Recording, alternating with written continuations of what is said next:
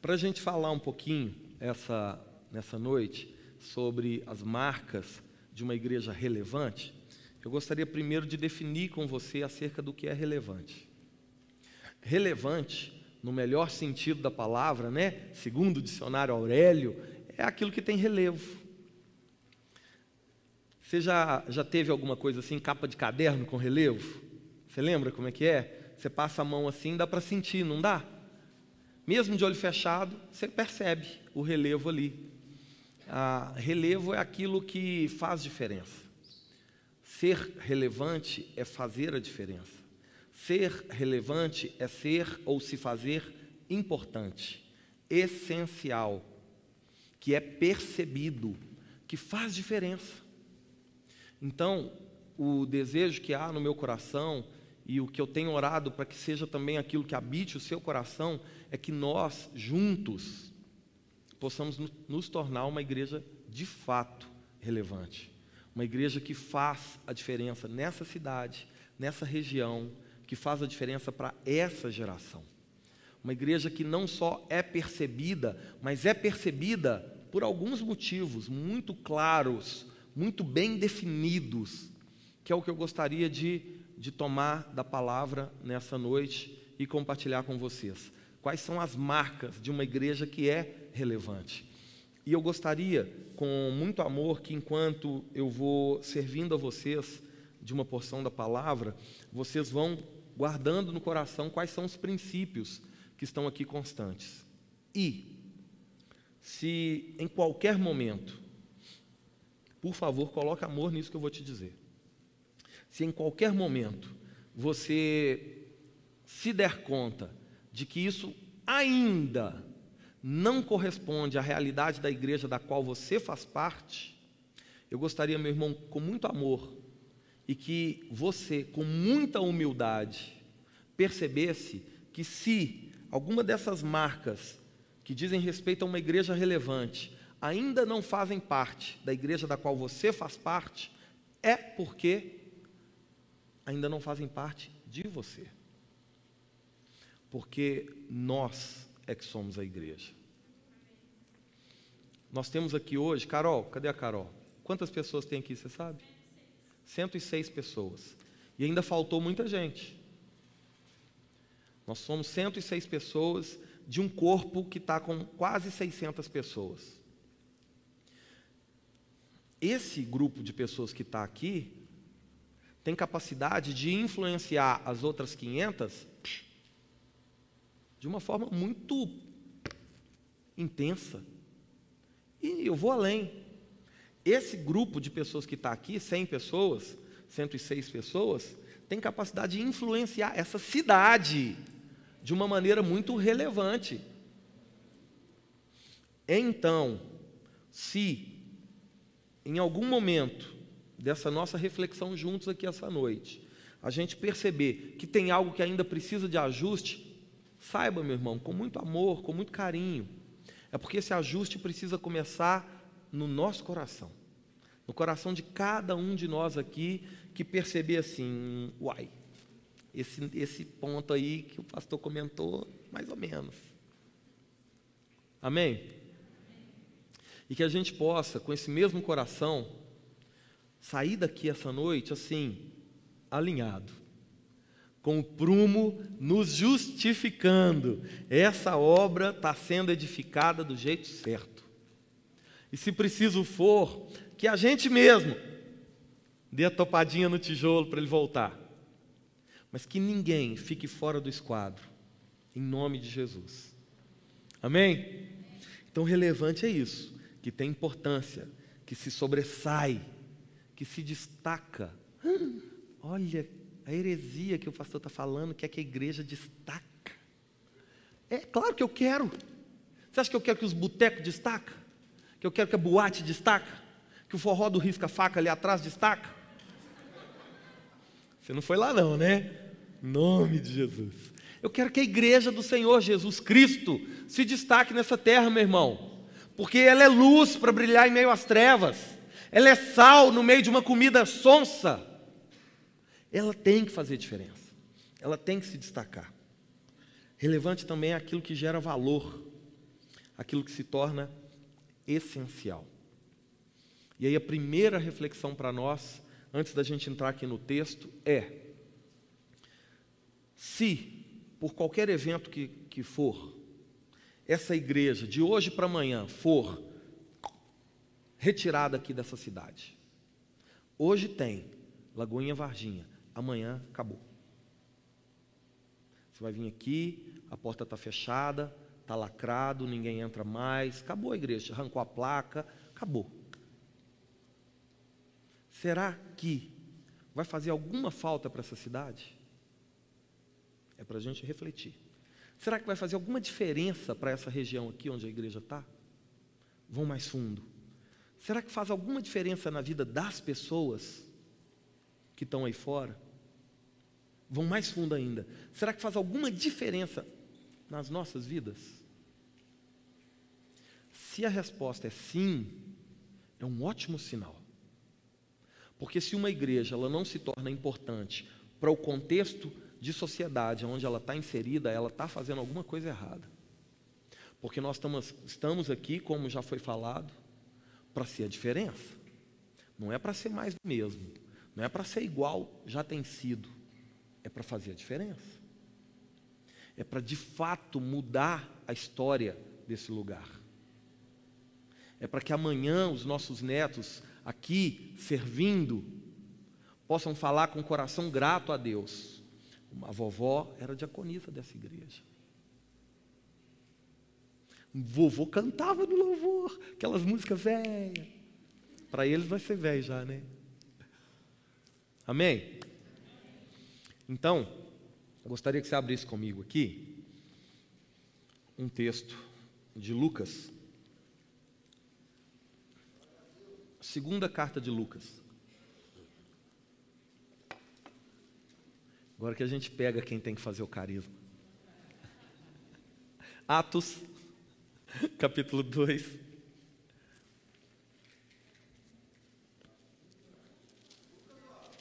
Então. Ah! Atos Tem quem diga que é um texto só, que é uma, é uma carta só. O texto de Lucas e o texto de Atos. Aí ele acabou sendo dividido por João. João está ali no meio, como evangelho. Mas o texto de Atos é a sequência do texto de Lucas, escrito pelo próprio Lucas. Há a mesma pessoa que é Teófilo. É, existe aí uma, uma, uma pequena divergência entre por que, que Lucas escreveu isso para Teófilo.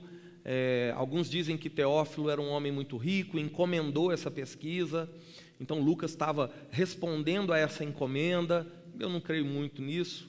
Ah, é, creio mais na vertente de que, como é o propósito do livro de Atos, apesar de estar no Novo Testamento, é um livro histórico, porque ele conta a história dos primeiros anos da igreja, ah, após né, receber do Espírito Santo. Então, eu creio que esse texto aqui, ele é um texto para registro. É, Lucas, inspirado pelo Espírito Santo, transpirou para escrever. Eu vi um comentário outro dia que eu achei muito bacana acerca da diferença entre o, os relatos de Lucas e os relatos de João. João estava lá na ilha de Pátimos e recebeu uma visão, né? no encontro com o Espírito Santo, lhe foi entregue tudo como revelação, que é o que significa o apocalipse, né? Retirar o véu, não véu. Então foi revelado a, a João todas as coisas. Já Lucas não foi revelado, não. Lucas teve que, ó, Lucas foi nas viagens junto com Paulo, andou para um lado, conversou com um, conversou com outro, falou com um, pesquisou aqui, correu dali, apanhou aqui, aquela loucura. Ele transpirou para escrever o livro, para escrever a, o, o, próprio texto de Lucas e o Evangelho de Lucas e o livro de Atos. Nem por isso é menos relevante do que Apocalipse. Logo, nesse comentário que eu estava que eu estava lendo, achei tão bacana porque às vezes a gente é, credibiliza como sendo do Senhor somente aquilo que vem através de um arrepio, somente aquilo que vem através de uma visão ou de um sonho. Mas não, irmão. O nosso trabalho intelectual também é para a glória de Deus. O nosso trabalho de esforço ali, fazendo para a glória de Deus, é tão válido quanto aquilo que Deus pega e entrega assim, ó, faz assim, tchuf, pronto. E eu não fiz esforço nenhum. Amém?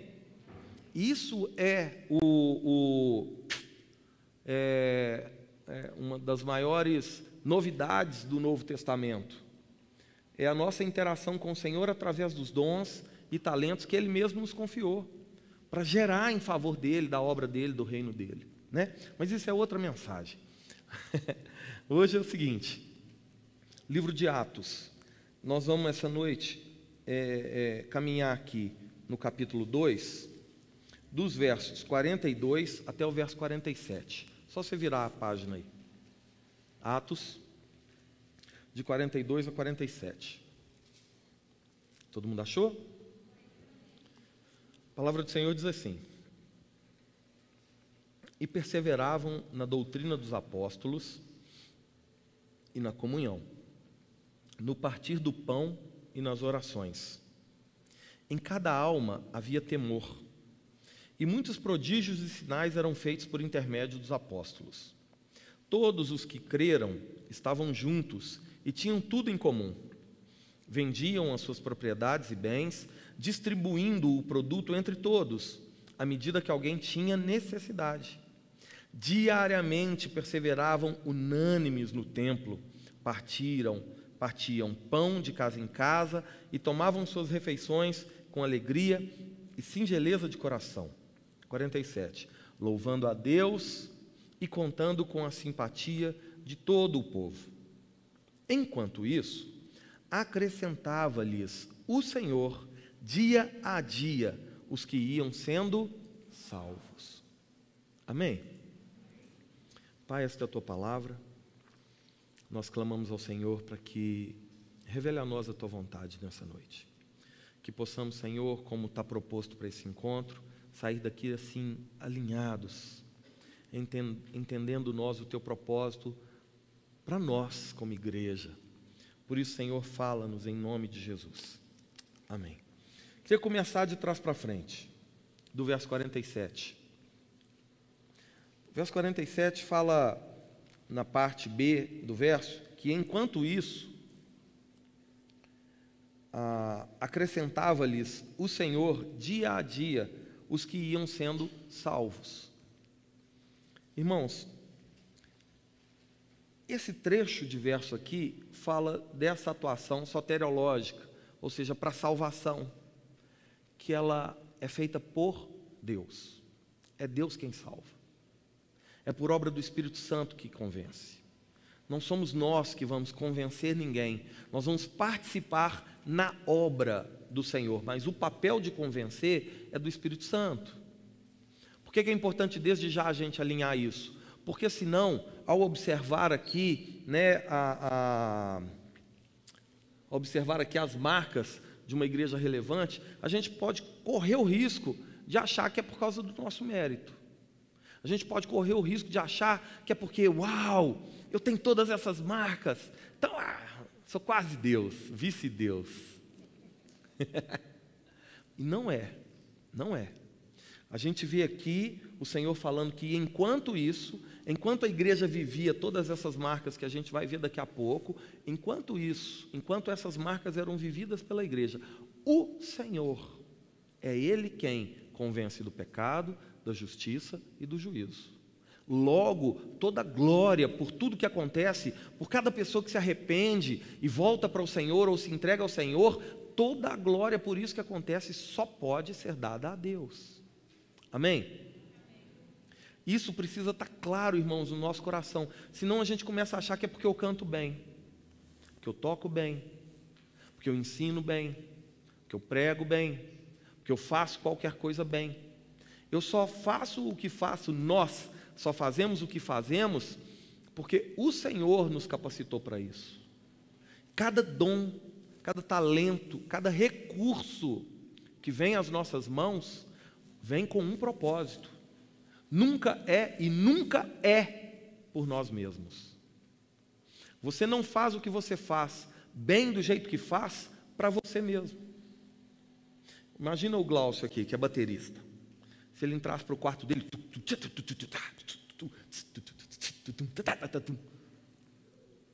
beleza, ele e Deus está até adorando, sim ou não? Sim, mas é uma adoração egoísta.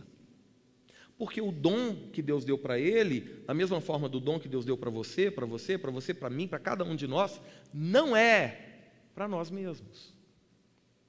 É para levar outras pessoas a conhecer o Senhor.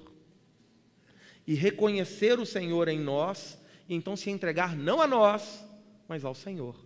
Por isso está falando aqui, enquanto isso, o Senhor acrescentava. E, e algo tão bonito que é dito aqui, que aqui a Bíblia fala que todo dia, gente, dia a dia, todo dia tinha gente nova na igreja, todo dia tinha gente se entregando a Jesus, todo dia tinha gente abraçando a fé, todo dia, por quê? Porque essas marcas de uma igreja relevante precisam ser constantes.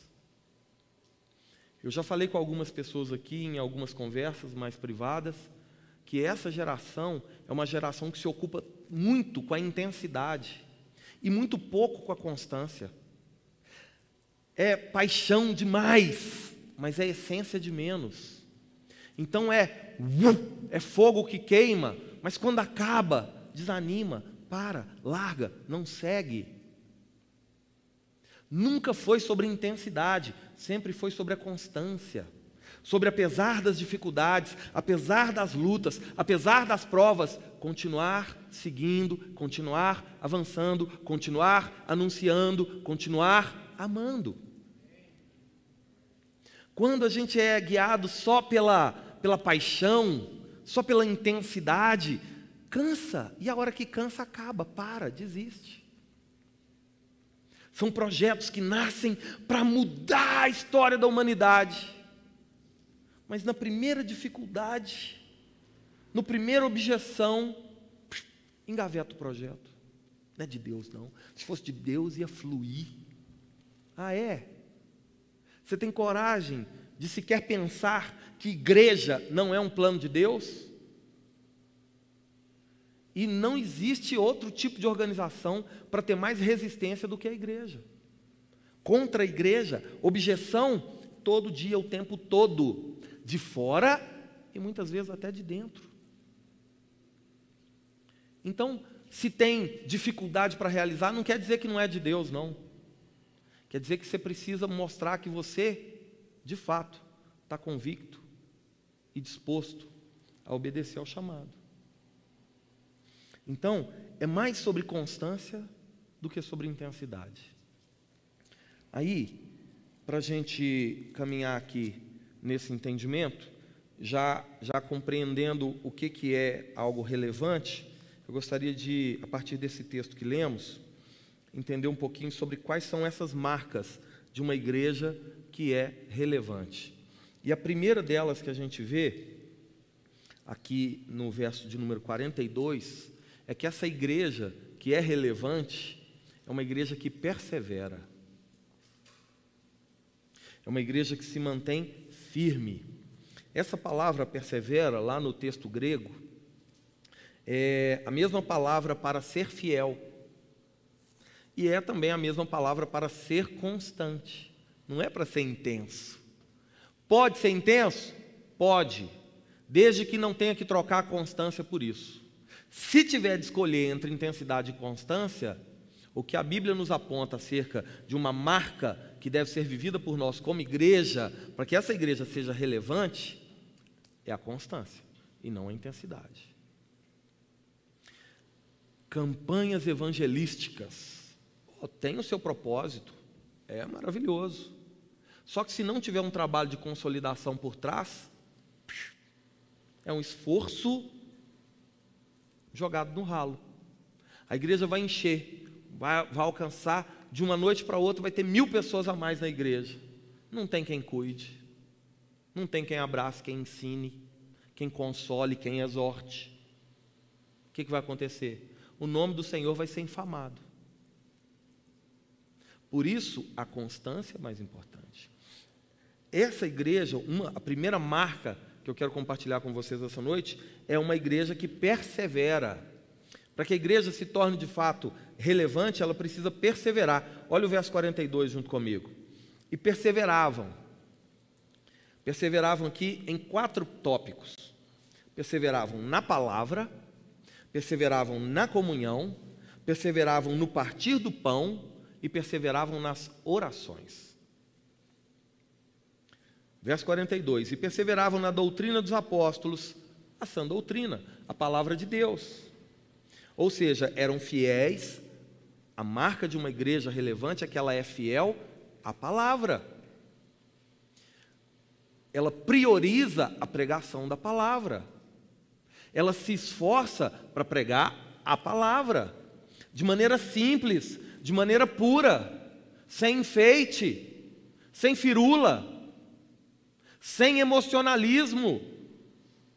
A palavra que de fato confronta, a palavra que de fato liberta, a palavra que de fato salva, porque gera arrependimento. Uma igreja que é relevante tem como marca a pregação da palavra. Não é o louvor o mais importante, não é os recados o mais importante, não é a arrecadação a mais importante, não é a comunhão a mais importante, é em primeiro lugar, é a pregação da palavra. Todas essas coisas têm lugar? Tem, depois da pregação da palavra. Por quê? Porque a fé vem pelo ouvir, e ouvir da. E o propósito final do Senhor, quando nos fez igreja, é só um, irmãos: salvação. É nos reconciliar de volta com Ele e fazer de nós agentes desse ministério da reconciliação. Para que pessoas também se reconciliem com o Senhor. Logo, qualquer outra coisa tem que ficar em segundo plano para que essa igreja de fato se torne relevante dentro do propósito que o Senhor tem, a palavra tem que ser prioridade. Aí pode passar pela nossa cabeça o seguinte: ah, tá de boa, o pastor prega. Só que não é o propósito do pastor. É por isso que a gente está aqui. É o propósito da pastor a igreja sozinho? Logo, irmão, que bom que você está aqui para ouvir isso. A responsabilidade de anunciar a palavra é sua também. Paulo, escrevendo aos Coríntios, diz que nós somos as cartas vivas. Não foi escrito com tinta, numa pedra, mas pelo próprio dedo de Deus nos nossos corações, a fim de ser lida pelos homens, para que se arrependam e se voltem para o Senhor. Marca de uma igreja relevante persevera na palavra, ela é fiel à palavra, ela é dedicada à palavra, ela é constante na pregação da palavra. Segundo, dentro do primeiro, vocês já entenderam, né? É que essa igreja ela persevera na comunhão. Essa comunhão aqui é a comunhão oriunda da palavra, da palavra diaconia. A palavra diaconia vem de diáconos, significa servo, que de uma maneira mais profunda significa escravo. É uma igreja que persevera no servir, que está disposta a servir. Uma igreja, para de fato ser relevante, é uma igreja que precisa ter comunhão, perseverar na comunhão, ou seja, perseverar no propósito de servir, de cuidar, de amar, de viver para a glória de Deus é no mínimo, é no mínimo, e graças a Deus isso não é para nenhum de nós que está aqui essa noite, mas é no mínimo contraditório à nossa declaração de fé. Não servir. Como é que eu posso ter sido alcançado pela graça de Deus, por aquele que é Deus, mas se fez servo, e não me dispôs a servir? É incoerente. Como é que eu posso de fato declarar que esse coração foi regenerado? Como é que eu consigo de fato dizer que Deus mudou a minha vida, se não me dispus agora fazer pelo menos um pouquinho daquilo que já foi feito por mim? Então, como marca de uma igreja que é relevante, está ao serviço. A igreja vai, a igreja se importa, ela não se conforma, ela vai além, ela faz o que pode, ela abre frente aqui, ela estica o braço ali, ela estende a mão ali, ela abre o coração aqui e vai. Pode falar amém, irmão. Estou falando de você nesse momento. Só tem servo aqui, amém? Ainda, como marca de igreja que é relevante e que persevera, ela persevera no partir do pão. Ela persevera, agora sim, na comunhão de uns para com os outros, na declaração de que nós somos um no Senhor. Porque é isso que o partir do pão significa. É parte do corpo de Cristo que foi dado por amor a nós. Cadê os alunos de aliança de sangue aí? Eu é não é? É o próprio corpo do Senhor que foi pisado, que foi moído, que foi fustigado, que foi maltratado.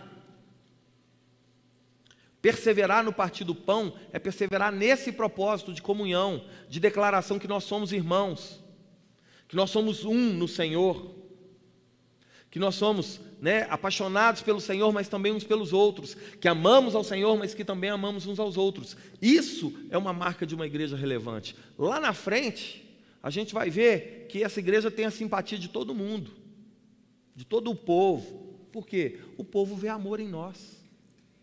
Porque o povo olha para nós e fala assim: nossa, que povo que ama, que povo que está junto, que povo que se importa, que povo que faz a diferença. O que, que, é isso, meu Deus? Nunca vi uma coisa dessa. Aqui fora é só indiferença, aqui fora é só egoísmo, aqui fora é só. É só eu, mas lá é só nós. É marca de uma igreja que é relevante. E não menos importante, dentro desse tópico de persevera, é uma igreja que persevera nas orações. Meu irmão, foi no nosso último encontro que eu fiz questão de, durante os três encontros do domingo, trabalhar essa questão. Essa questão. Quem estava aqui no domingo? Isso. Quem levou o balão para casa? Todo mundo que estava aqui ganhou um balão, não foi? E esse balão, irmãos, é para encher até estourar. A gente precisa perseverar na prática da oração. Quem não, quem não assistiu a mensagem de domingo, depois procura o Gui. O Gui tem a mensagem para compartilhar com você, lá no, no YouTube. igreja que não ora é uma igreja que não tem poder é uma igreja que não tem graça. Nós temos aqui na nossa igreja algumas frentes para a oração. Eu não vou perguntar. Ufa, glória a Deus. Eu não vou perguntar. Mas eu quero, sinceramente, eu quero crer que todos os que estão aqui essa noite fazem parte dos Gideões. E que estão orando mesmo que seja uma hora por semana dentro desse propósito de comunidade. Porque, irmãos, é uma marca de uma igreja que é relevante, ela persevera, orando uns pelos outros, orando pela cidade, orando pelos missionários, orando pelas autoridades, orando por avivamento. Se você ainda não está participando, discretamente depois, Procura a nossa pastorinha no final do encontro, dá o seu nome para ela, que ela vai te dar um horário. Amém? Então, como primeira marca de uma igreja que é relevante, é uma igreja que persevera. Ela é fiel, ela é dedicada, ela é constante, seja na palavra, seja na comunhão, no servir, né? no partir do pão e também nas orações. Amém? Segunda marca de uma igreja que é relevante, essa igreja tem temor no seu coração. E porque tem temor, prodígios acontecem. Verso 43, vamos ler aqui. Em cada alma havia temor, e muitos prodígios e sinais eram feitos por intermédio dos apóstolos. Vamos conceituar uma coisa aqui: o tipo ou a necessidade do tipo de manifestação do Espírito Santo naquela época não é mais necessário para essa época. Não quer dizer que o Espírito Santo parou de agir. Tem uma turma aí chamada de cessacionistas, que fala que o Espírito Santo parou. Não, não parou.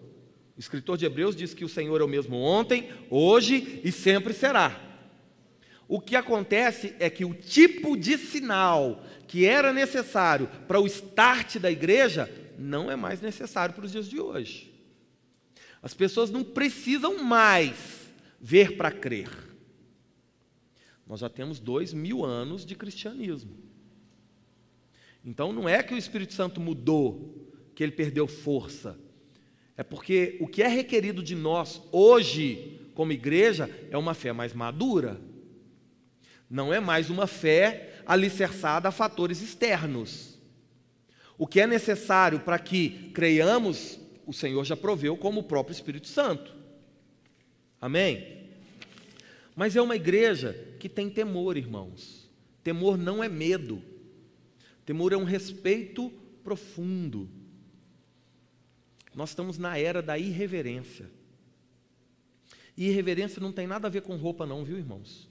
Tem que usar terno e gravata para ser reverente. Às vezes o terno e gravata só vai fazer da gente religioso. Reverência é no coração, é fazer todas as coisas de fato para a glória de Deus, é fazer todas as coisas de fato é, com respeito pelo Senhor, com amor pelo Senhor. Sabe quando é que a gente se torna irreverente? Quando eu vou servir no ministério, seja ele qual for. Não tem que ir hoje, estou escalado. É melhor não vir. Sabe por quê? Porque o que você está declarando para Deus é o seguinte, ó Senhor, ó, o Senhor errou, viu? Errou quando me pôs naquela igreja, errou quando me deu esse tipo de dom, errou quando falou com o pastor para me chamar para servir no ministério tal. Você está todo errado, Deus. Se você tiver peito mesmo para falar isso aí com o Senhor, depois você aguenta a bronca. Irreverência, sabe o que, é? É tomar o lugar do Senhor na sua glória é achar que é porque é você que está fazendo. Ó, se não foi eu, não funciona do mesmo jeito. Reverência é, é um respeito tão profundo que você não quer desagradar, que você quer que o Senhor se alegre com a sua presença. Quer ver um exemplo? É claro que, infelizmente, não é um exemplo que serve para todo mundo, porque alguns de nós tiveram um papai natural que foi um pouco, um pouco omisso. Mas aqueles de nós que teve o seu papai ali presente, sempre junto, sempre cuidando, a gente às vezes não fazia as coisas erradas, não é porque não tinha oportunidade, porque a gente sempre dá um jeito. Mas é por não querer desagradar o pai. Não é nem por medo da correada que ia vir depois. É porque o pai ia ficar triste. É essa a, a dinâmica da nossa relação com Deus com relação ao temor. E a igreja que é relevante, irmãos, é uma igreja que tem temor na hora de ministrar o louvor, é uma igreja que tem temor na hora de consolidar, é uma igreja que tem temor na hora de fazer as artes da comunicação, é uma igreja que tem temor na hora de pregar a palavra, é uma igreja que tem temor na hora de fazer qualquer atividade que seja. Ela tem temor. E aí a gente vê os prodígios de hoje diferente do que era necessário naquele tempo, o maior prodígio que a gente pode ver, sabe o que é, irmão? Não é o que eu presenciei lá na África um tempo atrás, não. Que eu vi um cara da mão, da mão atrofiada, a mão dele voltar ao normal assim, ó, quando a gente puxou a mãozinha dele assim, ó, ficou normal. Na minha frente. Ninguém me contou, eu vi. Prodígio não é um rapaz que era surdo, nós oramos por ele, ele voltou a ouvir. Não. Prodígio é quando um pecador se arrepende. Prodígio é quando alguém que estava caminhando em direção ao inferno, agora muda de direção e está indo é para o céu. Prodígio é quando alguém que era só é, blasfêmia, pecado, imoralidade, muda de mente e agora quer viver de forma reta, santa e justa. Isso é um grande prodígio. É esse tipo de, de prodígio que a gente tem que buscar nos dias de hoje. Amém? A terceira marca de uma igreja relevante, A primeira é que ela persevera na palavra, na comunhão, no partido do pão e nas orações. A segunda é que ela tem temor e por isso tem prodígio no meio dessa igreja. A terceira marca é que essa igreja ela tem unidade na fé. É diferente de unidade apenas. Tem unidade na fé. Olha aqui o versículo de número 44. Todos os que creram estavam juntos e tinham tudo em comum. Irmãos, unidade na fé, você sabe o que é? É a gente caminhar na mesma forma de pensar, na mesma forma de agir.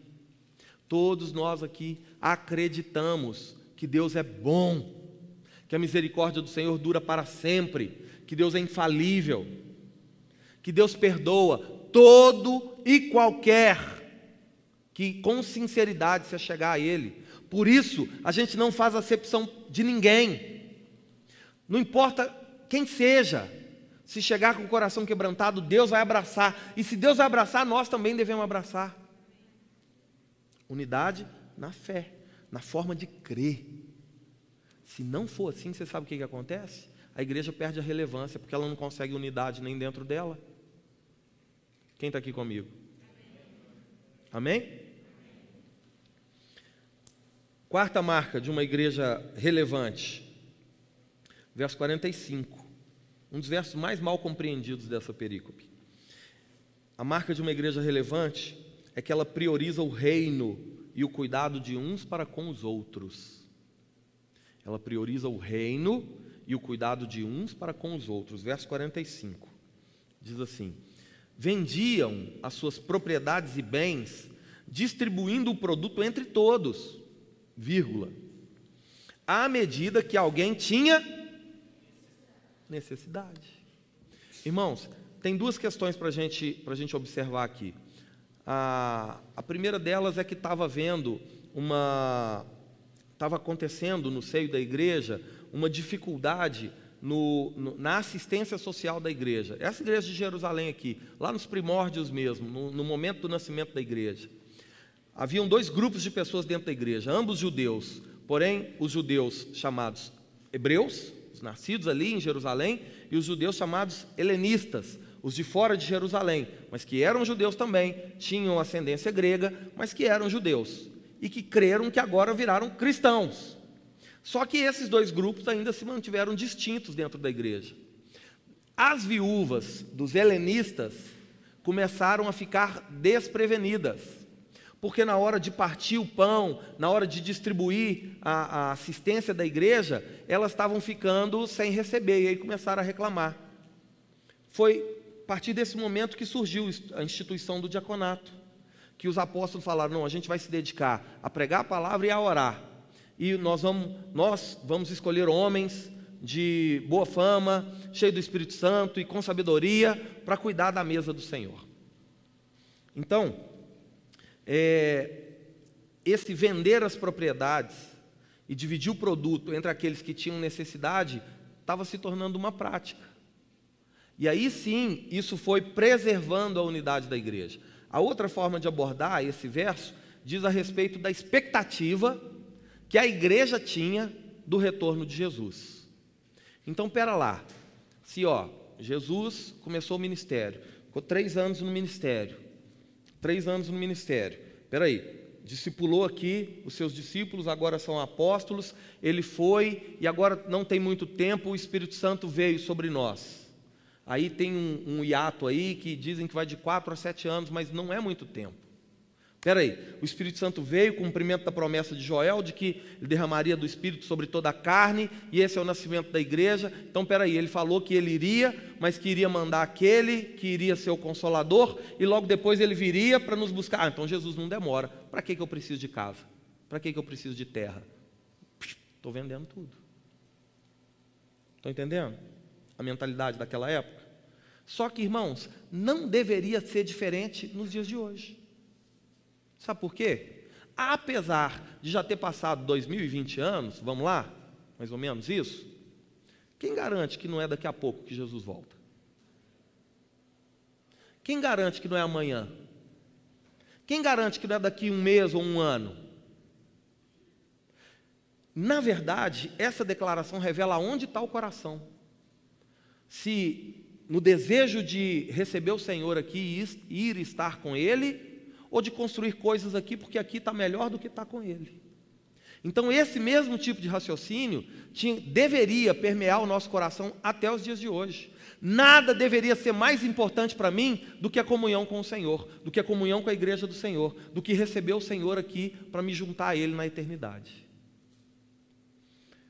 Então, a marca de uma igreja relevante, ela prioriza o reino, irmãos, e a necessidade uns dos outros. Jamais deveria um cristão permanecer de pé, ou, ou assentado, desculpa, enquanto uma necessidade está de pé. Jamais. Vou falar uma coisa aqui para vocês, não usem isso contra mim. Parou de gravar, então posso falar. Igual aqueles bem pentecostal, né? Ah, eu vou falar, eu vou falar. Fala logo, né? Fica assim, vou falar. Ter que fazer, irmãos. A gente tem que fazer aqui, noite da pizza. A gente tem que fazer almoço. A gente tem que fazer sanduíche ou lava-jato para pagar as contas da igreja. É um tiro no nosso pé. é um testemunho contrário à nossa unidade. Só esse grupo de pessoas que está aqui. Nenhum de nós, nenhum de nós deveria se abster do privilégio de ofertar. E olha que nos dias de hoje não está requerido de nós vender a casa, vender o carro. Mas você sabe o que, é que deveria ser mais lindo? Que se precisasse a gente venderia. É esse que deveria ser o coração. Ah, vou dar dinheiro para o pastor. Isso é discurso de quem tem o coração, irmãos, que ainda não foi alcançado pela graça do Senhor. Porque se a gente fica colocando condição para fazer o que a gente deve fazer, é porque ainda falta algo a ser feito em nós. Porque quem já morreu para essa vida, meu irmão, não tem mais nada como precioso, senão o reino de Deus e suprir a necessidade dos santos. Então, como marca de uma igreja relevante, quarta marca é que ela prioriza o reino e também o cuidado de uns para com os outros. Esse é o coração proposto para a igreja.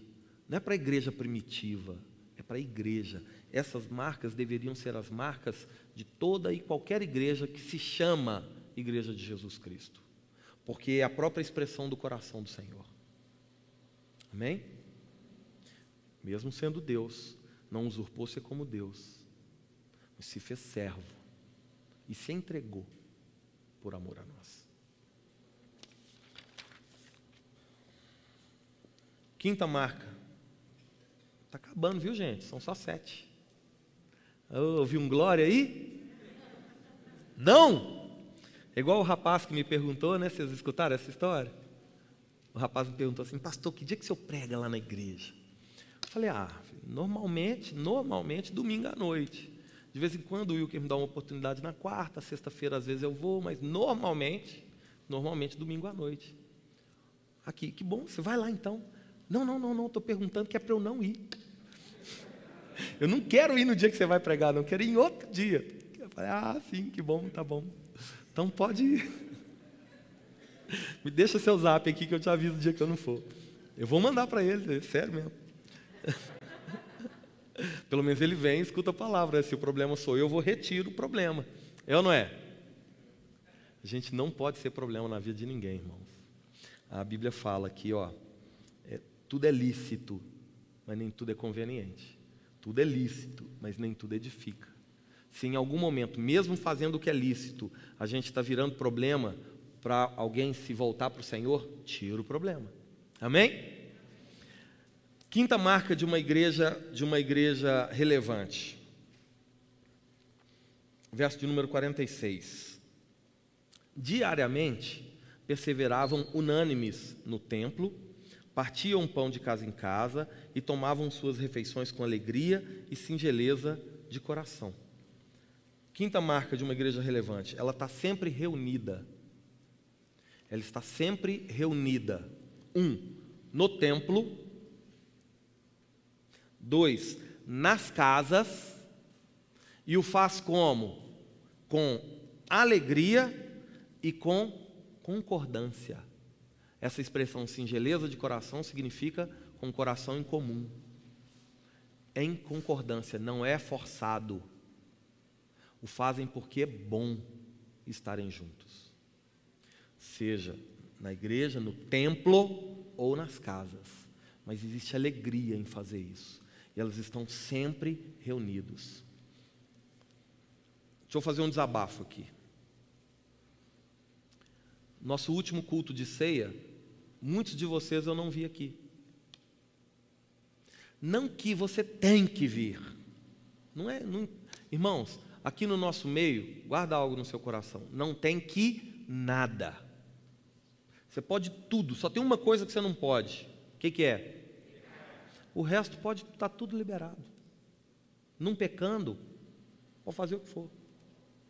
A grande questão é a seguinte: se nós queremos verdadeiramente construir, construir a unidade, nós precisamos, no momento máximo de declaração da nossa comunhão com o Senhor e com os irmãos, a gente precisa estar junto.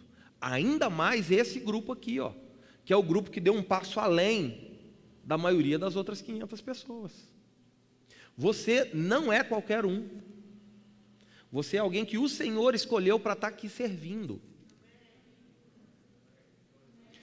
Ah, mas então eu sou o servo. É, o, só que, lembra, o reino de Deus é o inverso, irmão. É o menor que é o maior. É o que serve é que é nobre. É o que morre que vive.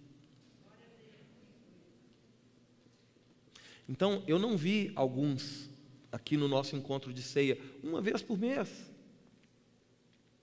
A gente precisa, irmãos, é, de fato, buscar no nosso coração essa alegria.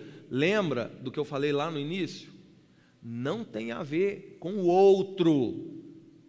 Essa maldição de Adão quebra isso, meu irmão. Transferir responsabilidade. Foi a mulher que tu me destes. É a mulher, ah, foi a serpente. Ai, a serpente, ai, eu tô. Ai, para. É a gente. Lembra? Se a igreja for retirada, ela faz diferença? Agora traz isso para você que é a igreja.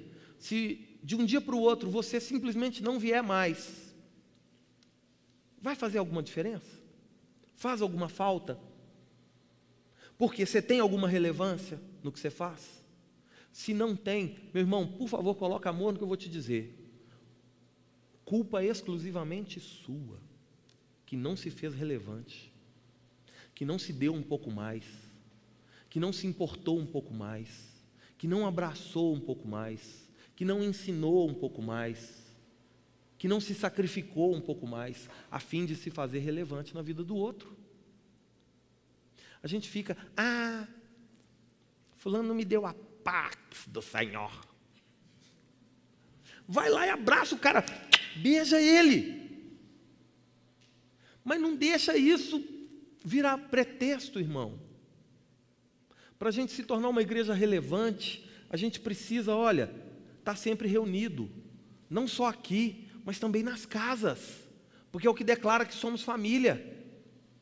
É mais do que um, um, uma reunião social. A gente podia ser lá do Rotary, se for para ser assim. Ou de qualquer outra agremiação aí. Mas é mais do que isso, é família. Só que esse reunir é com alegria.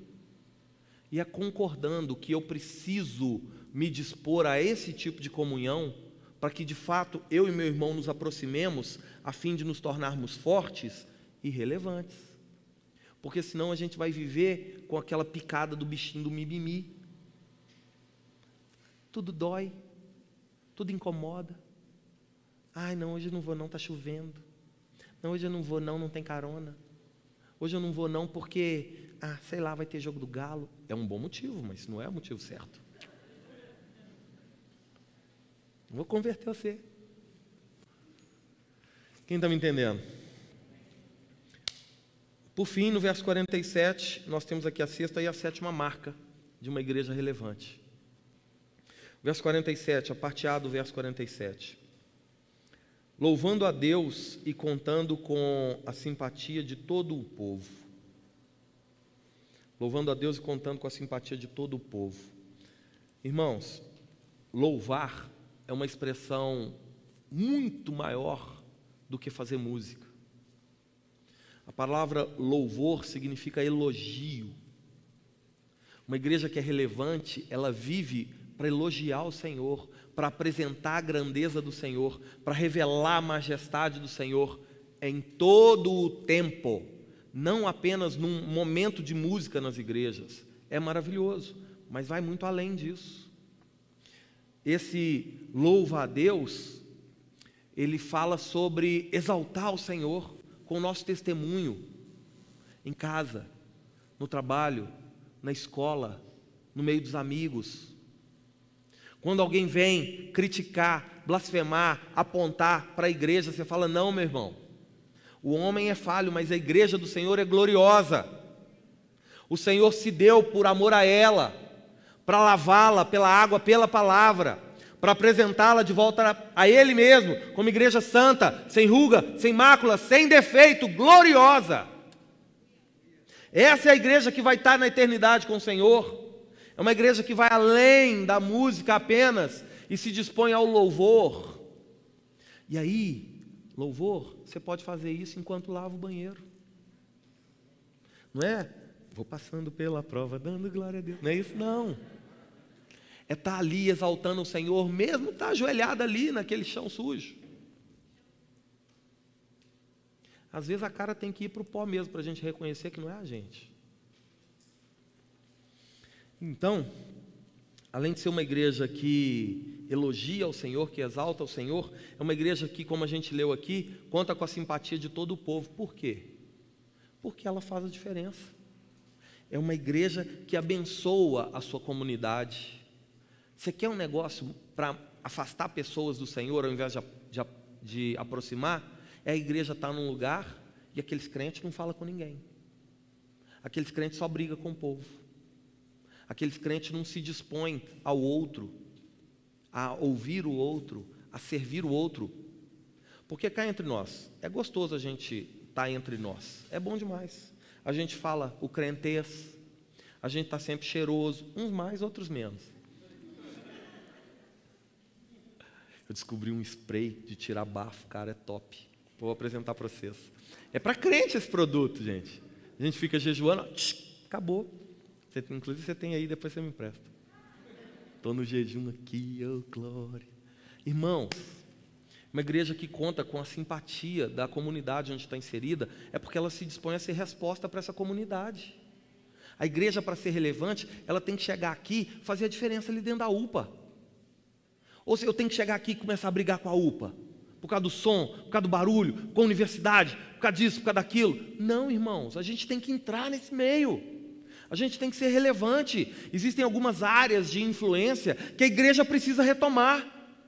A gente perdeu. A gente perdeu por causa da nossa ignorância. A gente perdeu por causa da nossa religiosidade. A gente entregou de bandeja para Satanás, irmão. Quem falou que as artes é para ser dominado pelo mundo? É a expressão da criatividade que vem de Deus. Pagode é do capeta. Quem contou isso? Samba, para, gente.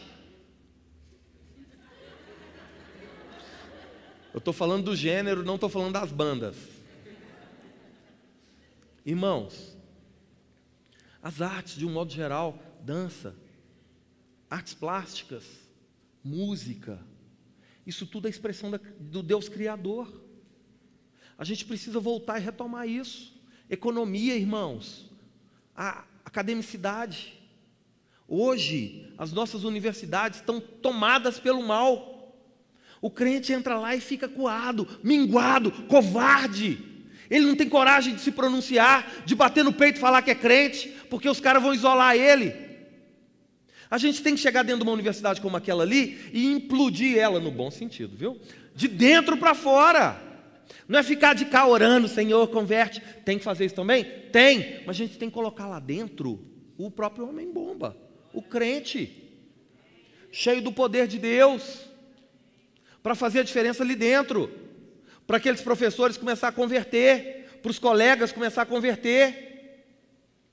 A gente jogou fora, a gente abriu mão, irmãos. Família, as famílias estão despedaçando, destruídas. A gente abandonou, a gente perdeu o que? Educação. Você sabe o que uma boa igreja cristã, uma boa igreja piedosa, deveria se empenhar para fazer? Não terminar o seu propósito nessa terra sem construir um hospital e uma escola. Ensinar as criancinhas desde o maternal o que, que são princípios e valores da fé cristã. Um hospital para tratar as pessoas não só com medicamento, mas com a compaixão que vem de Cristo. Para falar do amor de Deus para quem está enfermo, para quem está enlutado. Tem que fazer a diferença na comunidade onde está inserida. Para que ela possa contar com a simpatia de todo o povo, ela precisa servir o povo. Uma igreja que só se preocupa com o que ela é da porta para dentro, não é igreja de Jesus. Porque até a palavra igreja revela o propósito. Eclésia, chamados para fora. Aqui é muito fácil brilhar. Só ter cheio de luz aqui, mais uma luz. Agora, faz diferença de verdade lá em meio às trevas. Amém? Então tem algumas áreas, a área das mídias, da comunicação, se perdeu. Irmãos, sétimo e último ponto, acerca de o que é uma marca de uma igreja relevante, a gente já falou. É uma igreja que o Senhor vai acrescentando dia a dia aqueles que vão sendo salvos. Ou seja, é uma igreja que cresce de forma saudável e responsável. Porque o Senhor ele não é irresponsável.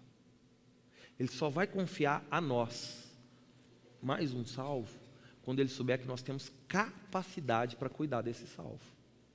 Não quer dizer que a gente vai cuidar. Mas se o Senhor vê em nós essa capacidade, ele vai, ele vai, ele vai trazer. Cadê a Miriam? Qual que é o número, Miriam? Aí. Eita glória. Já está o 6 de agosto? Já? Hein? 144 pessoas que o Senhor trouxe a nós, que foram sendo salvos, e o Senhor acrescentou no nosso meio esse ano. É mais do que esse grupo que está aqui reunido. Agora eu te falo, o que, que nós vamos fazer com essas 144 almas? E as que virão? Eu quero crer que virão. O Senhor, Ele acrescenta se Ele vê capacidade em nós para cuidar. Mas não quer dizer que a gente está cuidando. Nós precisamos sair daqui essa noite com a reflexão de continuar experimentando do crescimento saudável e responsável, que é a marca de uma igreja relevante. Amém? Por último, tudo isso está alicerçado em um único ponto. Atos capítulo 1, versículo 8.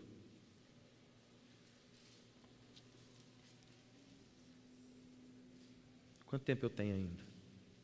Pouquinho, né?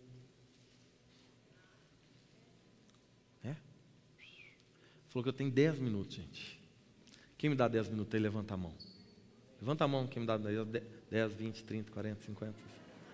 Toda vez eu faço isso, vocês caem na mesma. Vocês são muito bonzinhos. Vocês viram aquele meme do pastor quando conta uma piada sem graça e o obreiro? Vocês viram não? Ô Dani, depois você põe aqui no telão pra gente? Põe aqui depois. Só para descontrair. Eu amo vocês, gente. Atos, capítulo 1, versículo 8. Atos, capítulo 1, versículo 8, é o verso-chave de todo o livro de Atos. Todo o livro de Atos se desenrola a partir desse versículo 8 do capítulo 1, que fala acerca de qual é o propósito desse livro, de, da atuação da igreja, do meu e do seu propósito como igreja. Está aqui. Mas recebereis poder ao descer sobre vós o Espírito Santo, e sereis minhas testemunhas, tanto em Jerusalém, como em toda a Judéia e Samaria, e até aos confins da terra. Irmãos, mais do que falar acerca da atuação progressiva da igreja, Jerusalém, Judéia, Samaria, confins da terra, aqui fala acerca do propósito da igreja que quando recebesse do Senhor a capacitação vinda com o próprio Espírito Santo, que é o que veio sobre nós, esse poder, essa dunamis, que significa força para realizar, capacidade para realizar, capacidade para ser, para se tornar o que? Testemunha. E a chave é a palavra testemunha, que no grego é a palavra martus, que transliterada né, para o português significa mártir, aquele que dá a vida por uma causa.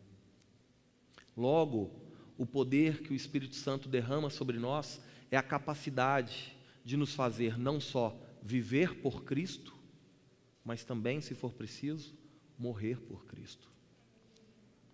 É em cima disso que a igreja está fundamentada. De homens e mulheres que têm a sua vida agora à disposição do Senhor. Homens e mulheres que escolheram viver para cumprir o propósito do Senhor, custe ele o que custar. Assim, é possível que a igreja se torne relevante, só assim, através do poder do Espírito Santo. Só assim a gente vai conseguir perseverar na palavra, a gente vai conseguir perseverar na comunhão, no partir do pão, nas orações. Só assim, através do Espírito Santo, a gente vai ter temor verdadeiro, sincero. Só assim a gente vai poder presenciar os prodígios, milagres, maravilhas. Só assim a gente vai poder ter unidade de fé. A gente vai poder desapegar das coisas desse mundo e nos apegar verdadeiramente ao reino de Deus e à necessidade uns dos outros. Só através do poder do Espírito Santo, irmãos.